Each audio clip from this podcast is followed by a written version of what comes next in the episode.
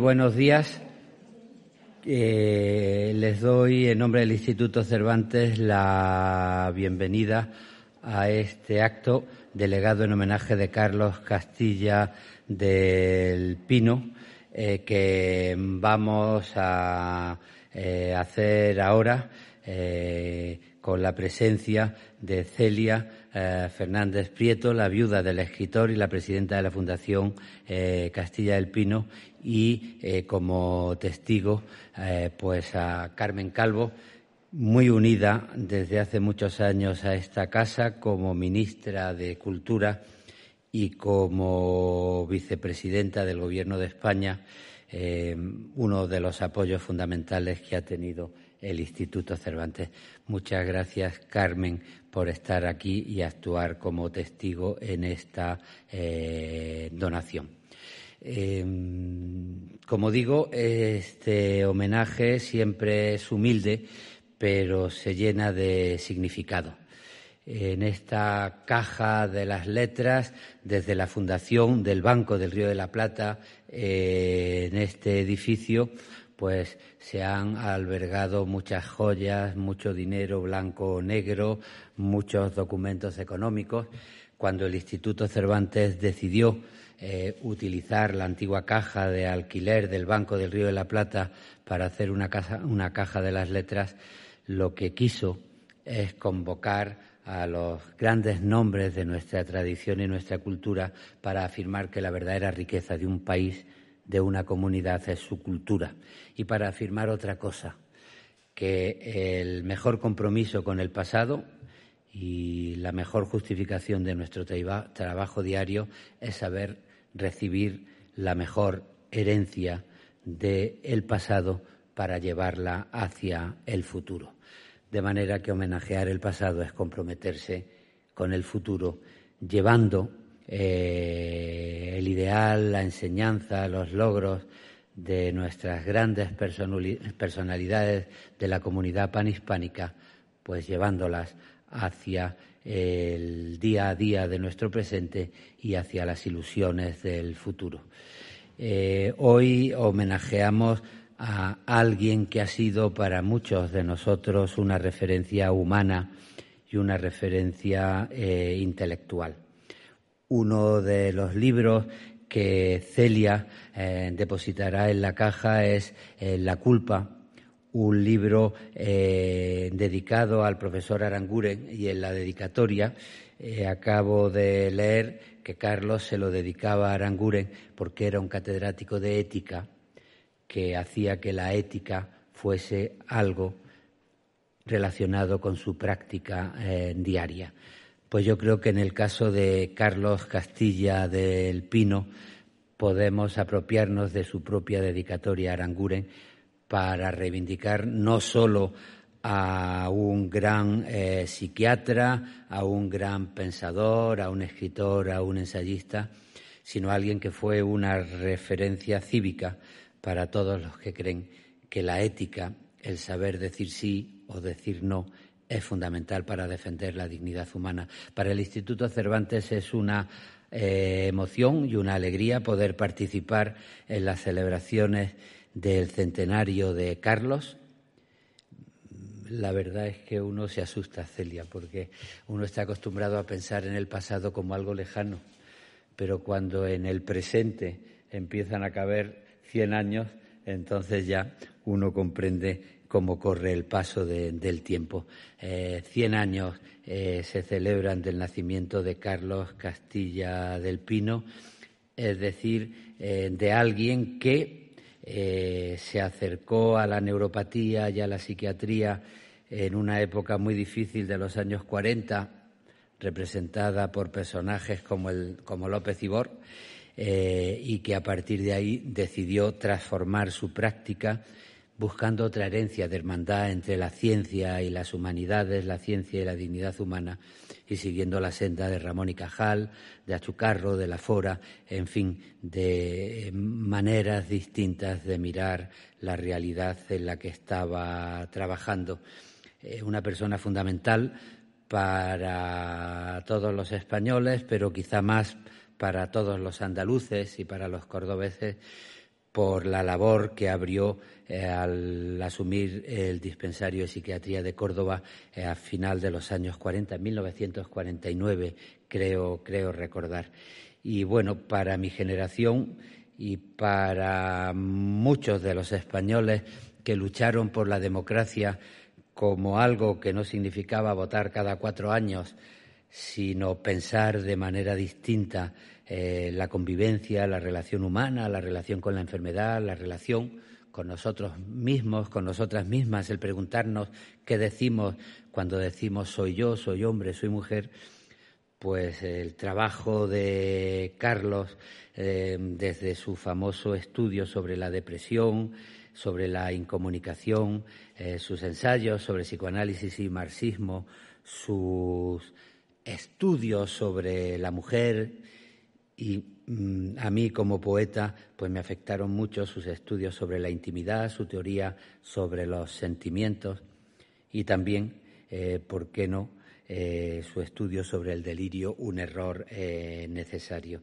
y tuvimos la suerte, además, de que Carlos apostase por la literatura y por la creación y escribiera novelas como Discurso de Onofre, que está representada en esta donación y además tuvimos la suerte de poder leer eh, sus reflexiones sobre la memoria en un libro eh, que ganó el premio Comillas de la editorial Tusquets Pretérito Imperfecto, eh, después acompañado por la publicación La Casa del, del Olivo. Carlos fue nombrado académico de la lengua en el 2003 eh, pero desde los años 40 se había convertido ya en un punto de referencia impresionante para la cultura española y vuelvo a decirlo, para los que hemos apostado por unir la cultura a la conciencia cívica y ética en la práctica de nuestros días. Por todo eso es un honor eh, hacer eh, presente el legado de Carlos en esta caja de las letras que, como digo, reafirma que la verdadera riqueza de un país es su cultura y reafirma que el mejor compromiso que podemos tener con nuestro futuro es recibir la herencia mejor de nuestros mayores. Eh, le cedo la palabra a nuestra testigo Carmen Calvo y después tomará la palabra Celia Fernández Prieto para explicarnos eh, qué tipo de relato hay dentro de este legado que nos ofrece. Carmen, si nos haces el honor. Buenos días, en mi condición de notaria imprevista, pero completamente honrada por ello. Eh, simplemente me uno al grupo de, amigos con, Celia, con, con Luis, a este homenaje de justicia.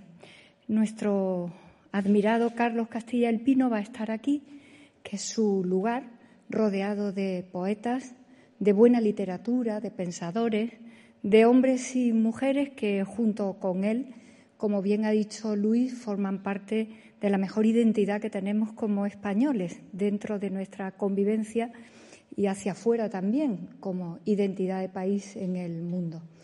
Carlos, lo quiero decir hoy, porque lo he dicho muchas veces en público, y lo dije un día de manera temeraria con Celia de testigo para homenajearlo en su pueblo, en el lugar donde nació, en San Roque.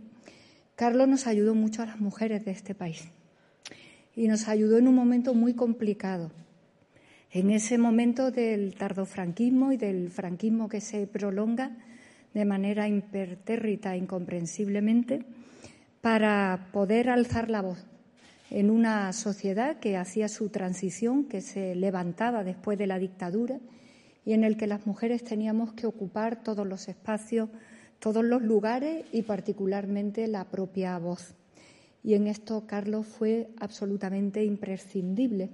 Fue un varón destacado y que entendió que lo que venía para nuestro país como democracia, como sociedad moderna, nutrida de derechos y de libertades, tenían que ver con nosotras con nosotras y con las hipotecas que arrastrábamos de toda la historia, mental y físicamente. no tendremos suficientes palabras para agradecérselo. Lo hizo en algunas ocasiones de manera muy valiente, muy solitaria. Yo recuerdo pasarnos de manera casi clandestina fotocopias de, de escritos de Carlos que nutrían el movimiento feminista de este país. Hace muchos años. Y sigue vigente ahora. Así que hoy que estoy aquí entre mis amigos y mis amigas y con Celia delante, elijo reivindicar a Carlos en esa tarea en la que ayudó tanto a su país, ayudando a más de la mitad de su país, que somos las mujeres. Te lo dedico a ti, Celia, a una amiga de, de muchos años y termino como empezaba. Este era el lugar de Carlos, Luis, gracias, aquí, rodeado de la cultura, porque fue un epifenómeno importante también de la cultura de nuestro país, afortunadamente para todos y particularmente para quienes lo tuvimos muy cerca, lo pudimos disfrutar en términos también muy cotidianos y muy cercanos. Gracias.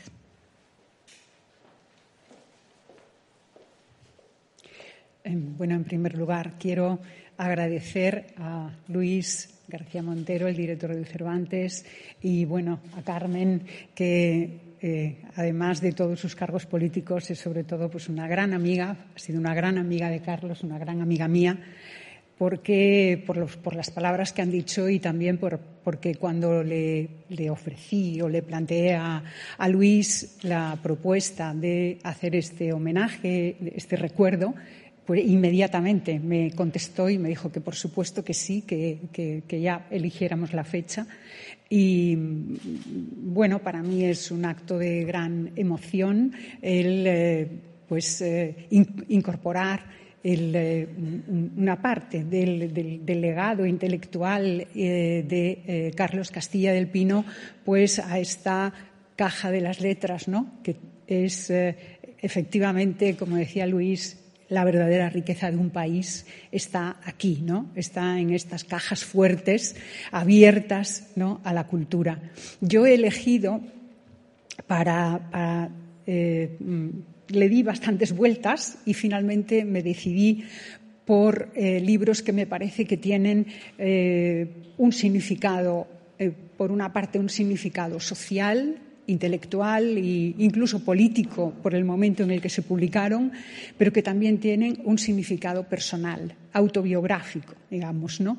Están mm, un estudio sobre la depresión, que fue un libro del año 1966 y que realmente fue el libro que em, eh, Mm, hizo visible la figura de Castilla del Pino, que hasta ese momento pues había sido un, psiquiatra, eh, en fin, importante, sí, pero eh, digamos mucho más eh, limitado, ¿no? Él vivía en Córdoba y su proyecto hasta ese momento había sido, pues, em, obtener una cátedra en la universidad y a ello se había dedicado con absoluta entrega.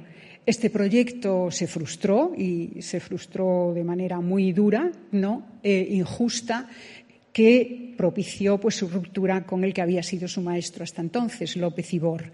Em, eh, Carlos entra en, aquel, en ese momento entonces en una situación realmente de depresión, porque es como si de pronto se le hubieran cerrado todas, todas sus expectativas y Mm, en ese momento, pues eh, en una conversación con José María Castellet, eh, hablan de la depresión y es Castellet el que le dice, ¿por qué no escribes un libro sobre la depresión? Porque estamos todos deprimidos.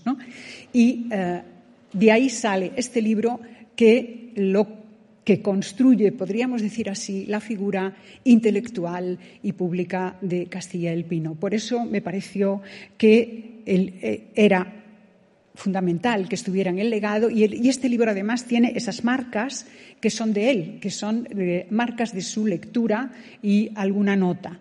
Eh, la culpa, que es un libro del año 68, está en este mismo contexto y, mm, bueno, eh, me gustaba por varias razones. Primero, es una editorial fundamental para la historia de la cultura en España, que es la editorial Revista de Occidente.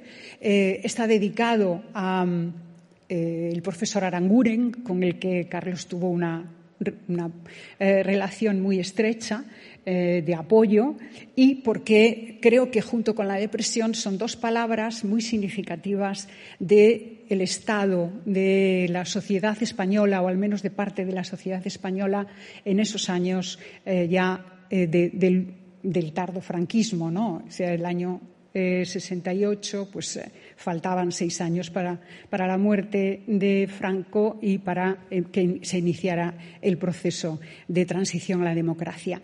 Y luego eh, el tercero es el discurso de Onofre, que es bueno, perdón, antes son estos dos pequeños cuadernitos que están ahí, que, son, eh, que forman parte de una colección que, que tuvo mucho, mucha recepción en, en, los años 70, son ya libros de los años 70, y la dirigía Jesús Aguirre. Y también he querido recordar aquí a Jesús Aguirre en esa faceta de, eh, editor y de traductor, ¿no? porque creo que Carlos forma parte de un contexto ¿no? de figuras que en aquel momento estaban intentando pues, eh, que España dejara de ser eh, ese país, en fin, católico, atrasado, oscuro, ¿no? de tantos años. Y finalmente, eh, ese discurso de Onofre, que es un texto literario, eh, que eh, es, mm, yo diría que es la primera autobiografía que escribe Carlos. ¿no? Luego escribirá sus dos libros de memorias. Aquí, bajo la máscara o la figura de Onofre, que es el personaje que protagoniza y que narra este libro, realmente está eh, mm, reflejada la eh, situación personal de, Castilla del Pino. Es un libro áspero, es un libro em, de, mm, eh, pues que tiene como un pozo de amargura también, ¿no? De bueno, como el destilado de un, de un tiempo de silencio, ¿no? Como diría su amigo Luis Martín Santos, ¿no?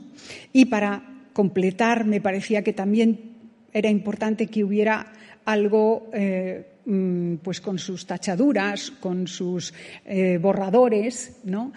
Eh, y, por eso, bueno, pues esta, esta, pequeña carpeta que encontré en la cual hay fragmentos no utilizados para el discurso de Onofre, o sea, son textos, además son papeles reciclados, o sea, que están escritos por, por, la parte, por una parte nada más.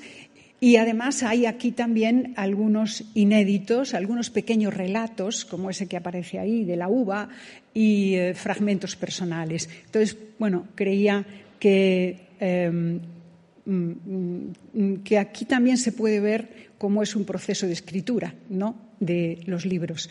Y, bueno, por mi parte nada más, pues volver a, agradeceros a Luis y a Carmen ahora vuestra presencia aquí, a todos vosotros, que todos sois amigos queridos, eh, y pues, eh, en fin, me siento muy, muy satisfecha, evidentemente, de que este acto se realice y nada más por mi parte. Muchas gracias. Pues muchas gracias.